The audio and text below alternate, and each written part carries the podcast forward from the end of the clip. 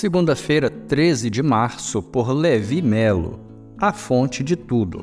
Como são felizes os que em ti encontram sua força e os que são peregrinos de coração. Salmo 84, verso 5. Olhe ao seu redor e perceba que nada do que existe seria possível se Deus estivesse ausente ou não existisse.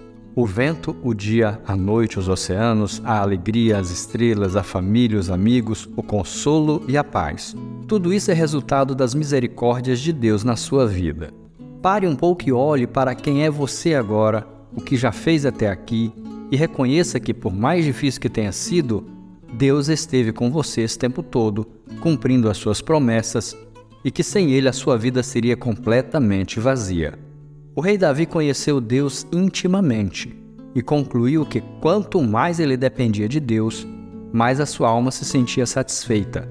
Ele aprendeu que em momentos terríveis de profunda tristeza, o melhor a ser feito era colocar a sua esperança em Deus. Ele aprendeu que nenhum sofrimento, dor ou tristeza seria capaz de vencer aquele que se lança aos pés do Senhor em adoração e em oração sincera.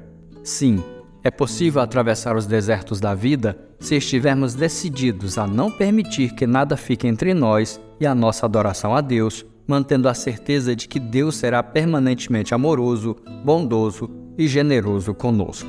A confiança na fidelidade de Deus faz toda a diferença quando temos de enfrentar a rejeição, a solidão, os momentos de fraqueza e de ausências que a vida nos traz.